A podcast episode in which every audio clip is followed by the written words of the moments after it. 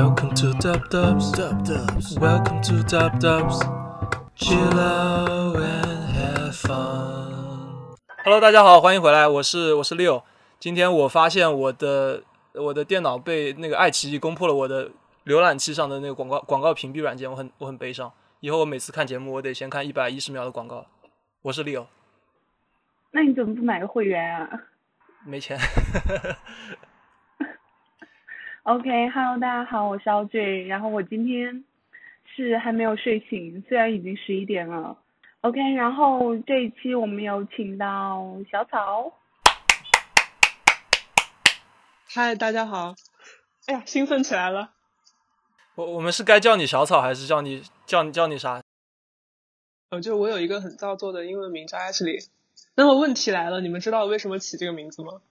我先猜吧，我先猜吧。我我我觉得你可能喜欢足球，然后英超有两个后卫叫什么 Ashley Cole 和 Ashley Young，还还有什么，然后我就想不到了。我我大胆猜测是因为你喜欢足球吧，挺离谱的。嗯，Audrey 呢？嗯，我觉得可能是因为某一个美剧吧，我猜，可能有个角色叫呃，Ash Ashley 或者什么。哦哦哦哦，我知道，我知道了，我知道是游戏，对不对？对，我记得我以前告诉过你，是我我我以前打那个生化四的时候，就是里面有一个艾士黎，就是呃利昂在那部在那个游戏里面，它的剧情设定就是利昂他要呃就是去拯救那个总统的女儿艾士黎，然后就要呃做一系列的就是打丧尸的那种任务，然后它里面那个艾士黎是一个可以控制的人物，所以我最开始打那个游戏的时候就觉得就是觉得这个还挺好玩的，后来。也不是好帅，就很好玩。后来要起那个英文名的时候，我突然就嗯想到，要不然就叫这个吧。后来每次我在打，就是重新回去打那个游戏的时候，就他会各种叫，就是 Ashley，呃，过来，或者是 Ashley 要怎么怎么怎么样的时候，就有点出戏而且是翻译腔，对不对？游戏里面那个啊。对对对，艾对斯利对对对过来，可以，等于说校长你知道正确答案还还还忘记掉了。呃，对，这就是我们哎纯真的友情。我是一只鱼。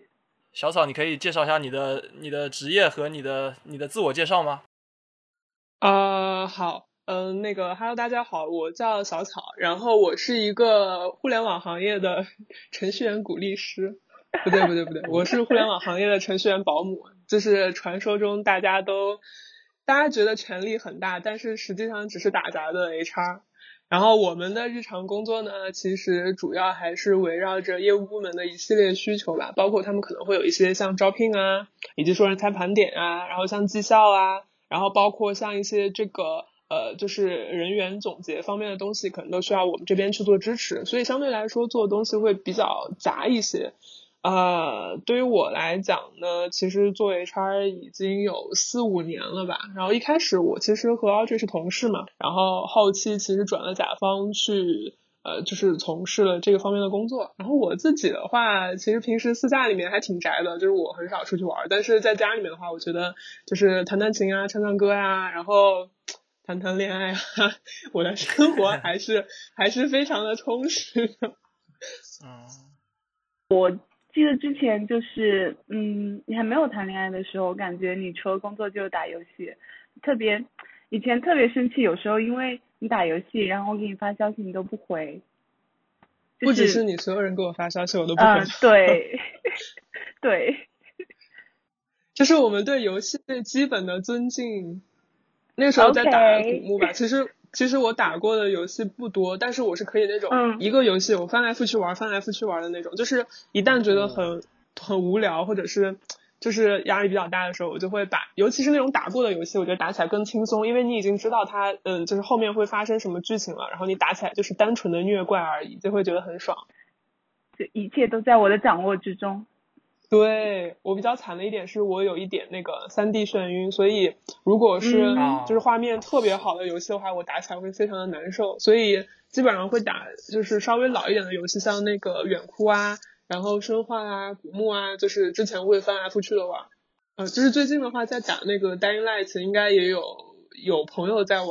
然后，反正我是很喜欢丧尸类型的题材，所以就不管是丧尸类型的电影还是游戏，我基本上都会去试一下。就是虽然我也打游戏，但是我有一说一，说实说实话都不知道。Anyways，嗯，你们一般都会打像 DOTA 啊，或者是英雄联盟之类的吧。就那种我就不行，我我手残。小草应该玩手游比较多吧？呃，对，手游我也会玩不少，而且我现在在的公司它其实会涉及游戏业务嘛，然后所以就是对游戏这一块，因为我自己本身也比较感兴趣，所以嗯，就是一般市面上我平时会关注 Tap Tap 嘛，就上面会有一些比较新的或者评分比较高的游戏，我都会下下来试一下。但是呃，就是很容易三分钟热度，可能打个那么一个月左右，然后就删掉了。就是我会比较好奇，那你是属于比较菜的，让队友骂的那种呢，还是说你自己就可以 carry？啊，说到这个问题，就要体现出来我的精明之处，因为我从来不打连线的游戏，我打的全部都是单机游戏。好的，因为我完美完美的规避了这个问题。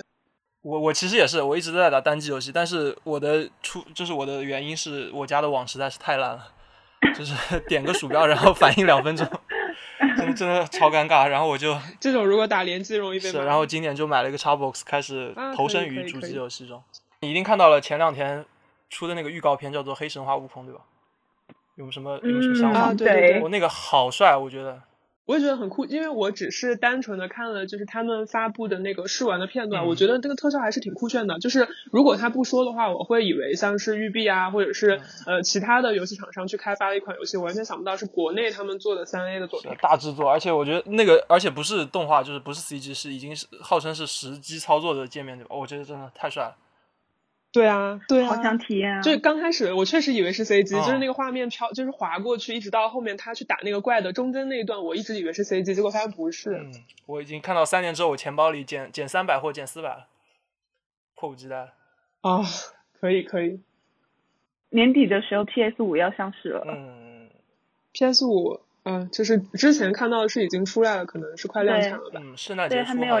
就我们公司楼下就会有。有一个那个索尼店，然后像每次吃完饭之后我就去问一下，然后什么时候上？他说，嗯，年底会上，但是不一定年底店里有货，嗯，就也不一定买得到。嗯，想问一下你，你去每次去问的动机是什么？就是我想摸一下，就是 我想摸一下，没毛病。嗯，然后我刚刚说的就是打游戏被骂嘛，就最开始大概几年前我第一次玩撸啊撸。嗯，因为大家都说很好玩嘛，我就说去体验一下。因为我在玩撸啊撸之前，我玩过 DOTA 嘛，DOTA 打的时候我就会特别头晕，是真的生理性的头晕，然后就我就放弃了，然后就去试着打撸啊撸，因为他们说打撸啊撸你会不会不重要，你只要在打的时候说一句你是妹子，就没有人会骂你。Easy peasy。然后我就去打，呃，我大概就上了个新手教程，我就出去打了，出去打之后。就拖后腿嘛，然后他们就骂我，然后我就说我是妹子，然后他们就骂的更凶了。啊？说你是开变声器的怪兽？对对对。嗨呀，然后我就把那个游戏卸载了。从开始到结束。这一段可以不用剪进去。好，然后刚刚小草说自己做 HR 做四五年嘛。之前也问过小草，因为他好像从大学的时候就已经非常坚定的要去做 HR。那包括我跟 Leo，还有之前我们请到的嘉宾，其实大学的时候都还是非常迷茫的。然后，所以这个时候就想问问小草，是什么样的一个契机，或者说是什么样的一个一个点，是让你决定说，我之后就一定要走这条路？在这里就不得不提到一个神秘人，就是比我大一届的一个学姐吧。就是其实我我选择做 HR 没有什么特别高大上的原因，或者是特别特别呃神奇的经历啊。其实主要就是因为当时我的一个师姐，因为我那个时候上大二嘛，她是大三，你知道，就是大二大三的那段时间，就是可能会面临到不久之后到来的毕业，然后那个时候你自己其实也很迷茫。就是我其实那个时候也在考虑。呃，我是不是要开始准备一下考公务员或者是考银行之类的事情？因为身边好像学长学姐他们都在准备这方面的考试，然后我就很迷茫。我想我要我我之后毕业了我要去哪里呢？然后我要不要也去考一些这方面的东西？然后就是在大二的那年暑假吧，然后收假回来，我升上大三，我那个师姐升上大四，因为平时我们关系很好的。然后她开学之后就说，呃，请我出去吃饭。然后我出去之后呢，她跟我聊，原来她那个暑假的时候其实是去了北京那边实习。然后就是去做 HR 方面的工作，然后我当时就很好奇，因为你知道，就是在家人看来，呃，就是去企业工作，相当于是给人打工。他们认为最好的工作就是肯定是公务员啊、老师啊，或者是医生啊那些。然后，对呀，然后之前他一直跟你讲的那些，就是嗯，你以后毕业了之后就是要往这个方面去发展，你不要想去就是私企很乱啊，或者是就就环境很糟糕啊之类的那种。但是后来我发现，我师姐她真的去待过之后，其实不是那样的。然后，嗯，她有跟我讲她在实习的时候会干的一些事情，包括她其实是在北京那边实习嘛，其实也有跟我讲过，就是呃比较大的城市，可能互联网大环境发展比较好的地方，它大概的一个就是市场行情是什么样的。就是因为她告诉我了这件事情之后，我忽然想，哎，说不定我也可以去试一下嘞。所以在我大三的那年暑假的时候，我就自己一个人跑到北京去。然后就是因为我我我觉得这个实习是很好找的，因为当时我学姐跟我说，她就是呃到北京可能那么两三天投了一个简历，然后马上就她是去了软通动力做做 HR 实习生，然后当时马上就被呃就是软通拉去就是做他们的实习了，我觉得哎好像听起来很简单的样子，然后我就去了。结果去了以后，前一个礼拜投的所有简历基本上全部都石沉大海。然后那个时候你知道，就是一个人在北京嘛。然后我我自己的性格是那种很不愿意去麻烦别人的性格，就是有什么事情我如果能自己解决，那我就绝对会自己做。所以我也没有跟其他的朋友他们说，就是呃我我在北京，然后有呃就是还反正还挺挺麻烦的嘛。然后跟家里人也只是说，就是我在北京这边找一下实习。但是我也很感谢我的家人，他们那个时候是非常支持我的。然后在北京可能那个时候住青旅，因为一开始还没有确定好工作的地方，你也不好租房子之类的，就住那种青年旅社，然后就可能。一个房间有四个床位左右，但是你知道住青旅的人，大家都是来旅游的，就是每天一到白天吧，就是房间里面所有的人都都出去了，只有你一个人坐在那里，然后默默的投简历，然后再看到那个简历投递失败的那个那那个那那种那种回复的邮件，然后一个人坐在那里黯然神伤，就反正还还挺压抑的那种感觉。三十秒之前发现 HR 已查看，三十秒之后就不通过。然后发现简历不通过，对，然后进入人才库了。对，然后嗯，就呃，当时就是还挺感谢我一个朋友的，就是他那个时候他在中国农大呃读大学嘛，然后刚好他暑假要回家了。但是他的宿舍其实是，就是他们呃暑假期间是不封闭的，是可以随时住的。嗯。然后他就说，我住青旅，其实每天都还有费用嘛。他说，要不然我就去他宿舍住一段时间，等到我确定好了工作之后，然后再找一个地方搬出来。所以当时还挺感谢他的，我就去住了他的宿舍。呃，然后可能住了那么一个礼拜，就是其实那时候我在北京已经待了半小半个月了。然后我就就是每天投简历，每天都失败，我也不知道为什么。就可能是因为那个时候我刚开始求职，就简历也不会写，然后面试的时候其实我就很很容易就紧张，然后表现的也不好。然后当时有一天早上，我从我我那个朋友的床上醒来的时候，我就盯着那个天花板，突然间万念俱灰，就是特别特别沮丧。然后我当时心里面就想，哎，我在家待着不好吗？家里多好啊，然后为什么要来这儿受这种罪？然后每天跑来跑去的，然后又没有一个什么准确的答复。然后当时就给自己下了一个决心，就是说我今天再投最后一次简历。如果我在明天之内收不到面试的邀请的话，那我就买明天早上最早一班票，我就回家了。因为那个时候其实我我家人也一直在催我，在北京可能小半个月了，然后也没有找到合适的机会，他们就比较心疼我们，就想让我快点回家放暑假好好玩一下就行了。然后当时我就从床上爬起来。然后我就投了一波简历，之后我马上就点开了那个幺二三零六，准备开始看回家的车票了。然后就是当时我都已经把车次看好了，我就说，哎，如果今天晚上之前我没有收到合适的那个面试的话，我就可能就晚上回来我就买这趟车准备走了。然后当时我投完了之后，把那个订票软件也关掉了，然后我就去呃那个去洗衣服了。然后洗衣服的过程当中，突然就有一个电话进来，然后说邀请我去面试。然后我心想，哎，这个还挺巧的。然后，而且他当时特别着急，他说我能不能在两个小时之内赶到那边？哇！然后我当时就想，哎，这个说不定还还有点戏。嗯。然后我就去了，去了之后发现就是一家那种互联网也算是创业公司的。那个时候其实人不多，但是就是我很喜欢的那种有互联网氛围的公司。就他一进门就是一个就是那种那种小的桌上足球，然后旁边有有这种咖啡机啊，然后有一个小小小的书吧啊，一个小小的水吧啊之类的，就会让你觉得哎。很有那种感觉了，然后进去之后面试，其实面试的过程还蛮短的，如果我没记错的话，应该就聊了半个小时左右。但是具体聊什么我忘记了。然后当时聊完之后，他就问我什么时候可以去上班，我当时我就差从那个椅子上跳起来了，活了。对，然后他当时问我什么时候可以上班，我说我我明天就可以，然后他当场就给我发了 offer。哇塞！然后我我感觉我那天回回去的路上，我都是跳着回去的，你知道吗？我就是怎么就这么巧呢？我本来就打定主意，我明天就回家了，怎么我今天就拿到 offer 了呢？然后然后我回去了之后就。哎，反正就觉得感叹了一下，确实还是幸好我稍微坚持了一下。我要是当时在看车票的时候直接就把票买了，可能我也就不会去这家公司面试，然后也就不会有后面的这些事情了。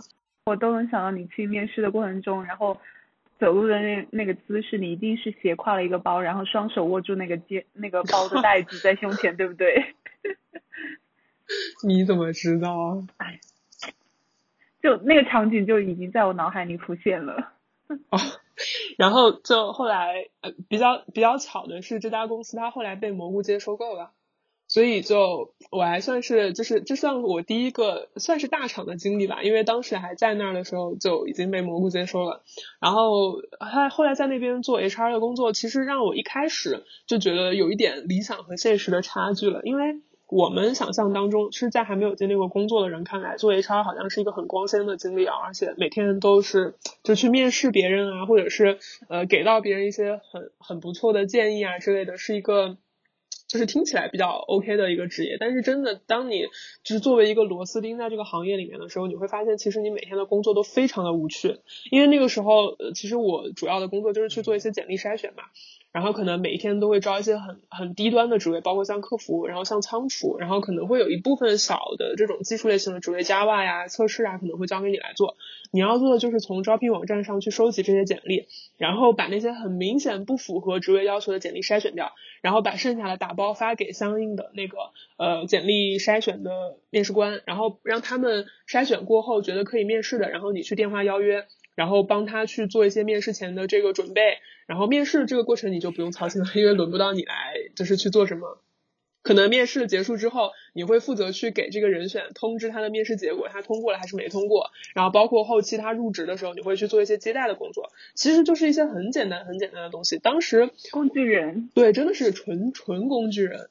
就当时我入职了可能有小半个月之后吧，我就觉得很没有。就是很很迷茫，因为我好像突然想到，这个工作和我本来想象的不太一样，而且好像就是我做的这些东西，对我个人来讲没有太大的意义，而且好像也没有，因为它根本就没有什么技术含量，所以我觉得那个时候对我来讲没有什么提升，所以当时那个实习做的我还有一点点痛苦，因为每天都是就是 again again again 重复的这种工作，而且它其实会有这种数量方面的要求嘛，对你来讲也是会有一些压力。然后那个时候我就在思考，我到底还要不要继续做这个方面的东西？如果说让我之后可能很长一段时间都做这些的话，我会不会还觉得很有意思？所以当时这个实习期满结束之后。就是我其实有跟我的朋友去聊过，他们当时给到我一个反馈，就是可能因为现在你只是一个实习生，你能接触到的东西就只是这些，所以对你来讲，可能你每天做的东西都很很没有意思，很无趣。但是当你把这些无趣的东西积累到了一定的程度之后，可能量变就会引起质变，可能本来这个行业。他呃，就是做到比较顶端的人，他要做的东西就是你想象的那些东西，只是你现在还在比较底端而已。那你要不要继续往上往上走，就是你自己的意思。你要么就是在这条路上一直往下走，要么就是你换一条赛道，然后再重新开始。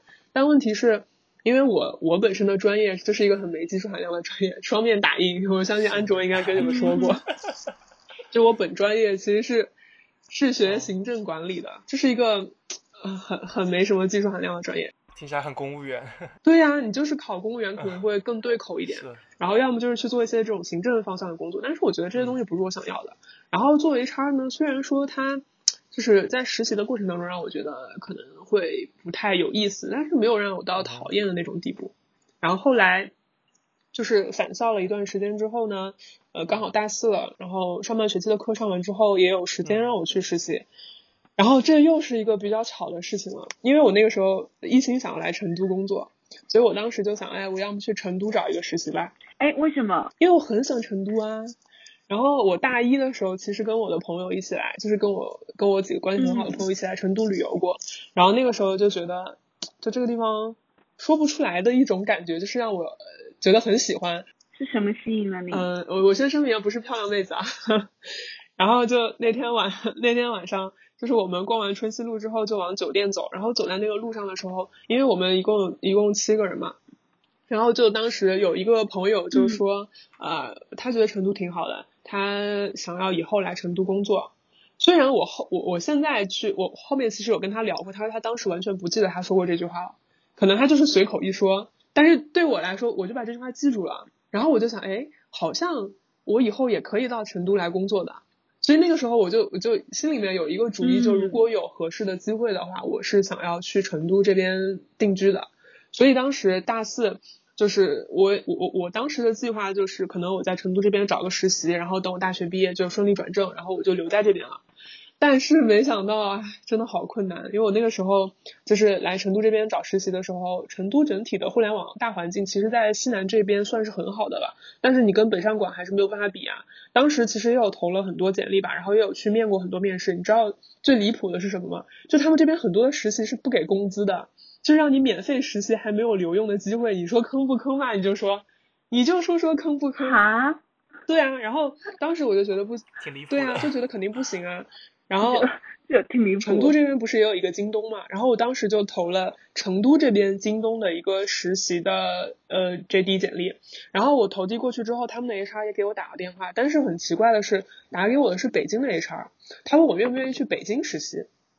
我当时其实蛮犹豫的，我就说我投的是成都的职位，为什么会让我去北京呢？他说因为其实京东他们有自己的这个。对，就是有自己的这个招聘管理系统，就是我们不管投什么样的职位，其实都是会录在这个招聘系统里面的，所以他们的 HR 一般会在这个系统里面去做筛选。他当时是北京的 HR 看到了我的简历，然后他说可能成都没有合适我的职位，他就问我愿不愿意去北京。然后我当时真的特别纠结，因为我想如果我再去北京的话，嗯，就是按照我当时的想法来讲，可能我继续留在成都的可能性就不大了。我纠结了大概有两三天吧，我光那个火车票我都买了又退了两次，手续费都花了我四百多，心疼心疼，好吧，现在想起来还是很心疼。然后后来还是，嗯，就是当时跟我爸妈聊的时候，他们俩是不建议我去的，因为他们觉得反正我也没有留在北京的打算，找个实习嘛，在哪干都一样，他们是没有那种职业规划的观念的，他们就觉得你反正都是在私企工作就是工作，对他们来说没什么差别，但是对我来讲。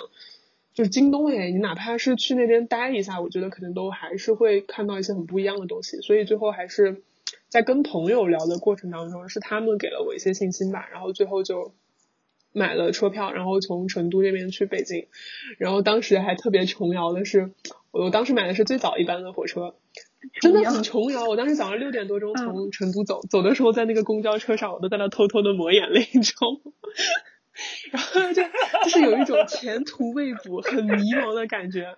然后在那个火车上，在去北京的火车上，然后那个那个时候又不是什么就是旅旅游的时候嘛，因为刚好是冬天，然后又很冷，然后没有什么人去。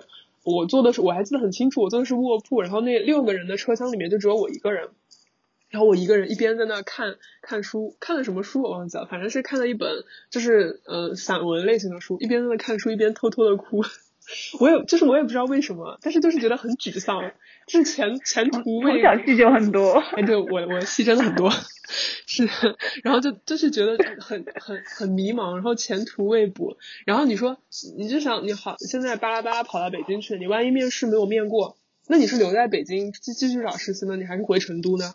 你要是留在北京找实习，那那你以后可能就没有什么机会在成都这边。但是你如果回成都的话，万一碰到的还是像你之前的情况，就是没有一个合适的机会，你要怎么办呢？所以那个时候其实是面临很多很多种选择，就是这种选择让你觉得没有办法控制，所以当时可能就情绪对情绪比较就是比较消极吧。但是我很幸运哎。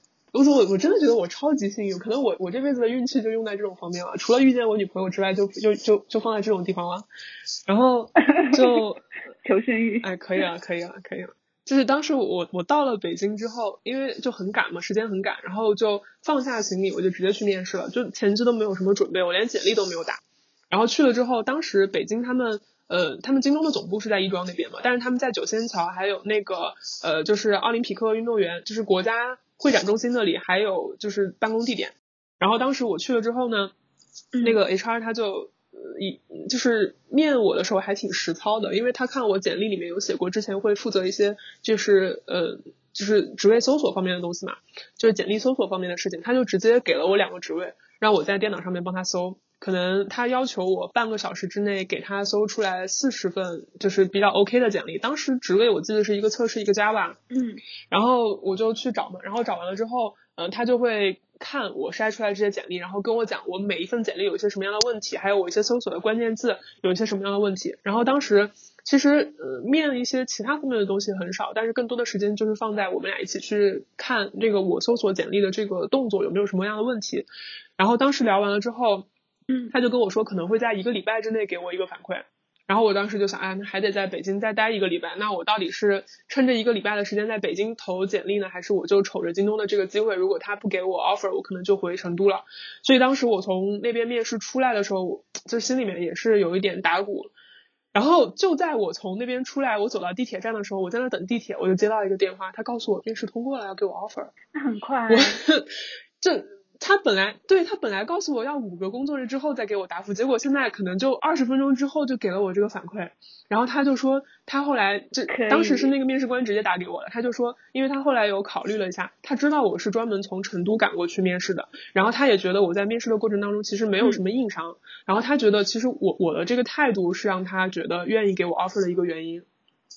因为我愿意为了这个机会从成都去北京，他觉得就是首先我对这个机会肯定是我很看重的，所以他相信我就算以后就是真的在这个岗位上去实习的时候，我是用我我是可以用一个很就是百分之百的态度去面对这个岗位，不会像其他的实习生来只是玩票啊，或者是只是来镀个金之类的。所以当时他愿意给我这个机会，我就觉得嗯还是挺还是挺幸运的，我我真的觉得我挺幸运的。对我我真的觉得我还是挺幸运的，然后。后来就就入职了京东嘛，然后在京东干了可能有三个月吧。三个月之后，因为那个时候其实刚好是我我也是很倒霉，当然跟今年二零年毕业生比起来还是 还是好很多的。因为一六年是互联网大寒冬嘛，然后那个时候其实很多互联网公司都缩减了 hi 康的，呃，实习生转正的机会其实很少。然后当时在京东那边的时候，有一个比我们早去一年多的实习生，只有他拿到了可以转正的那个口头承诺，其他人都是直接跟我们说实习之后是没有机会转正的。所以那个时候就在考虑，我当时的想法是，哎，反正我已经在京东待过了，我哪怕就是毕业的时候我去成都，呃，走社招，因为我当时没有想过走校招，就是我自己比较熟悉的流程是走社招，所以我想的是走社招应该也能找到一个不错的机会。呃，当时想的就是一直在京东留到可能学校需要我们回去做那个答辩了，然后到时候再走。但是就是在一六年的那个一月份的时候，还没有过年，然后当时和我们一起实习的小伙伴，嗯，他是之前在百度实习，然后跳到京东来的。他当时就问我，哎，那个百度那边的朋友，他好像跟他说也有在招实习生，问我愿不愿意去试一下。我当时一想，哎，百度跟京东又不是一个档次的了。那个时候 BAT 还是龙头老大的位置，没有办法动摇的。然后他就他就跟我说有有这样一个机会愿不愿意试？我想哎，反正在京东我也没法没没没有办法转正，那去百度虽然也没有办法转正吧，但是毕竟是百度啊，就是我也愿意去试一下。然后他就帮我推荐了简历，我就去面了，然后面完之后就通过了，然后后面就去百度那边实习，是他们现在最火的那个无人车，当时是叫 IDL，就是人工智能实验室，就是在那边做了有嗯三四个月，然后后来也是因为学校的原因，然后就回学校。去做一些毕业论文的东西，然后弄完了之后呢，就直接到了成都这边来，然后走社长，然后才会有后面的一系列的职业的经历。其实我觉得现在再返回去看我之前的之前的一些经历的话，我觉得我真的是运气占了很大的层面。我不觉得我比其他人优秀，我甚至有时候觉得可能在学历啊或者是经验方面，我真的比不上同期跟我竞争的很多人。但是我就觉得我是够幸运的。然后你是爱笑的女孩。嗯嗯，算是吧，嗯，所以可以得到一些，嗯，就是稍微好一点的机会，唉，还是挺感慨的。可能还是平时平平时多积累人品。嗯，对对对，就是平就要告诫大家，日常多做善事，日行一善，人在做天在看，没事就去庙里烧烧香。小草，你可以讲讲看，嗯，这个工作最喜欢的地方和你最不喜欢的地方吗？就是我觉得这个这个方式可以的，让大家更多了解一点你的，你对你自己工作的认知。工作最喜欢的地方，我觉得是听到别人的夸奖。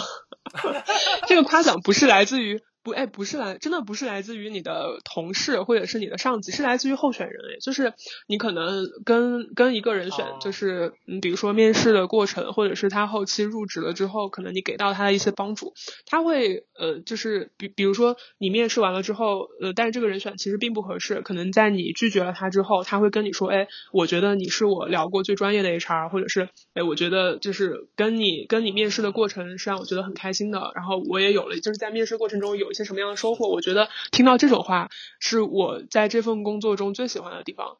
最不喜欢的地方就是日常处理一些乱七八糟的，就是很让人头疼的事情。就包括最近我们公司，其实嗯，就是在经营方面会有一些问题嘛。这也是我为什么叫他咸鱼公司的原因。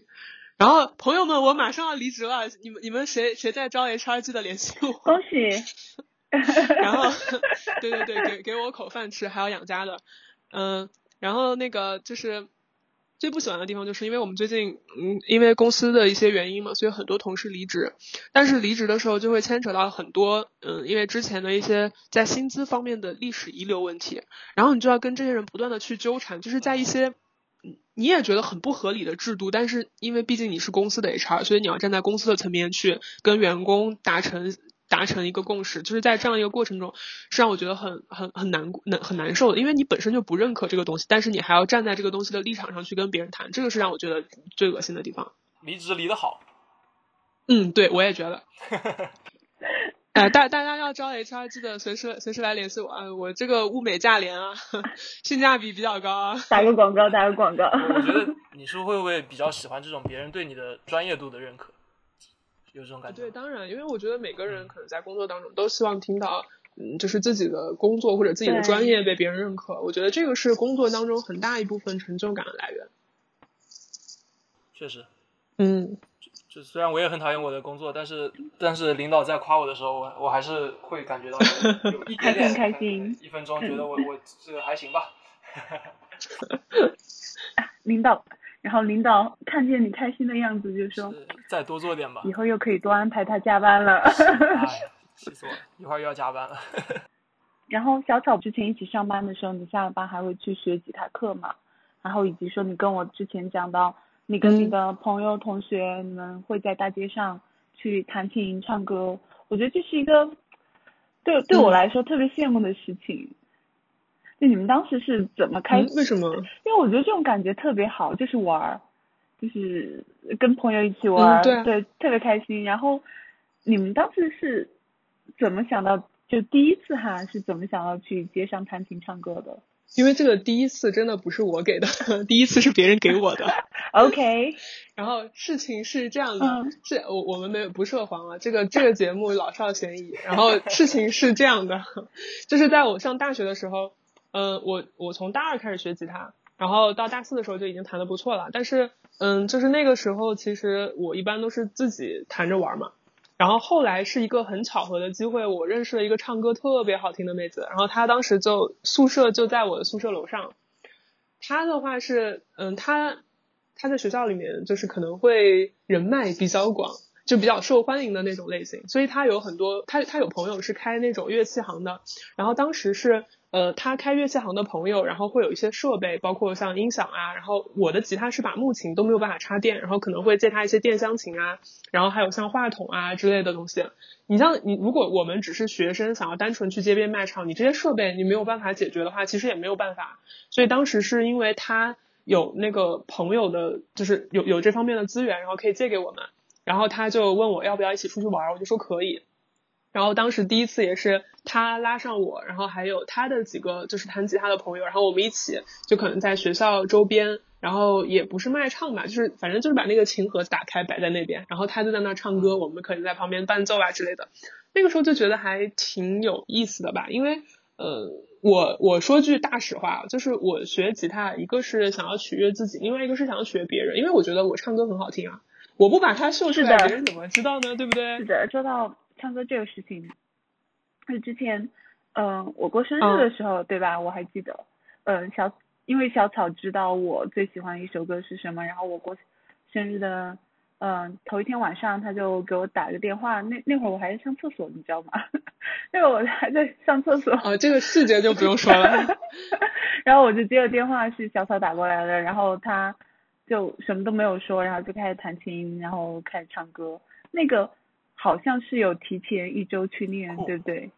就啊，我当时巨感动，你知道吗？巨感动，眼泪流下来。因为因为那个英文歌的话，其实最难的是歌词嘛，就是我要记住那个歌词，然后还不能唱错，所以就还是主要把时间是花在记歌词上。然后我本来觉得是一件挺挺温馨的事情，然后你说在厕所里发生的，嗯、我现在已经没什么其他的想法。变味了，变味了。对我而言，我我是觉得，我如果在街上弹琴，我我真的超级尴尬。我觉得别人都在 judge 我，嗯这是这这是我我其实很佩服你们吧，应该是就就是我你们是怎么做到无视别人的就目光也好，或者因为怎么想因为我们唱歌够好听啊，就是我弹琴可能会被 可可能会被 diss 说，哎，你弹的什么玩意儿？但是只要只要我，嗯就算我开口镇不住他，当时跟我一起的那个朋友，他真的唱歌巨好听，嗯他是我听过所有人里面就素人里面唱歌最好听的人，嗯，就只要他开口，没有人会抵挡住他的诱惑。就是只要你有一项是足够碾压，嗯就是是绝大多数人的时候，其实你就不用担心，哪怕你琴弹的再烂，但只要你唱的好听，别人都会觉得，哎哎还不错哦，哎又不错哦。这样，我我又感觉就是加深了这个印象，就是我可以这样说吧，你对这个实力的是有一点，就我不知道你是怎么样，我反正是挺崇拜硬实力很强的人，哦，我也就是只要实力够强，我觉得就就就 I don't give a shit，就就什么都无所谓了。对对，我也觉得，所以我觉得就是人人还是要有一些自己的积累，对吧？有东西才行，嗯，对，对，要有要有东西，要有东西。可以可以，可以有点东西之后我也去练琴。那我们下一个环节了，快问快答，OK，你是晴天还是雨天？我选晴天，呃，猫还是狗？呃，狗，嗯，火锅还是羊肉泡馍？呃，火锅，呃，牛仔裤还是裙子？牛仔裤，呃，手游还是端游？手游，电吉他还是喜欢木琴木琴。？OK，好，你有没有什么你要跟听众朋友们分享的你的一句话，或者是你的一段感想，或者是就是想说给别人听的内容？嗯，我觉得就是，这也是我最近在经历的一些事情嘛。就是我希望大家，嗯，我因为我的我的性格是那种遇到事情会容易想很多的，然后，嗯，在想很多的这个过程当中呢，其实就不自觉的就钻进牛角尖，然后就陷入了一种比较消极、比较抑郁的情绪里面。就是我想跟大家说的是，啊、当你觉得自己有不开心或者是不那么快乐的时候，你就不要再去想它了。答应我一起出门走一走好吗？然后去干一点别的事情，比如说是去运动啊，或者是看电影啊，或者是去呃找朋友聊聊天啊。反正就是当你觉得不开心的时候，你就不要再去想它了，去分散你的注意力。因为很多时候我们会觉得。我我遇到什么不开心的事情，我一直在想，我一直在思考，因为我们大家对“思考”的这个词都赋予了很多正向的意义，但是像这种时候的思考，它其实是无意义的，它只是在消耗你的时间。所以我希望大家就是能够天天开心，能够健康快乐，然后在遇到一些呃不好的情绪的时候，能够呃就是努力的去让它远离自己。如果感到悲伤，你也拍拍手。对，哎，小草，你想必对音乐其实肯定有很多自己的观点之类的。你有什么特别喜欢的音乐，呃，可以推荐推荐给大家吗？特别喜欢的音乐啊，就或者挑一首你最喜欢的歌吧。我最喜欢的歌啊，那我我家老林的歌，我觉得都挺好听的。欢迎大家去支持老林的新专辑，五块钱买不了吃亏，五块钱买不了上当。这么便宜吗？五块钱一张专辑？没有，他最近出的新 EP 是五块钱，五块钱一首歌哟。哦，嗨，可以，可以，可以。那那就是哎，呃，这个由于节目原因考量，我们现在还没有收入，然后五块钱五块钱买一首歌放在这个节目里，说实话负担有点大。哦哦可以推荐一首免费的歌曲吗？免免费的啊。嗯 啊哈，不好意思啊，我平时不听免费的歌哎。呃，收听我们这一期节目的朋友，你你们知道吗？我们喜马拉雅开开通了打赏通道，谢哦，谢真。的假的？一块两块不嫌多。牛西牛西，你需要介绍一下你你家老林吗？因为因为说实话，我听的不是很多。林俊杰还需要介绍吗？啊，你脑补一下《乘风破浪姐姐》宁静的那个口气。林俊杰还需要介绍的话，他这十几年不就白混了吗？可以，可以。那那 你在干嘛？那那不是我我肯定知道，但是《乘风破浪的姐姐》我也没有看过，所以所以就只能哦自己给自你 out 了去 好，那我也不多说，让我们一起来欣赏这首无需多介绍的歌手带来的无需多介绍的好听的歌吧。呃，听众朋友们，下期再见喽，拜拜。好，拜拜。拜拜。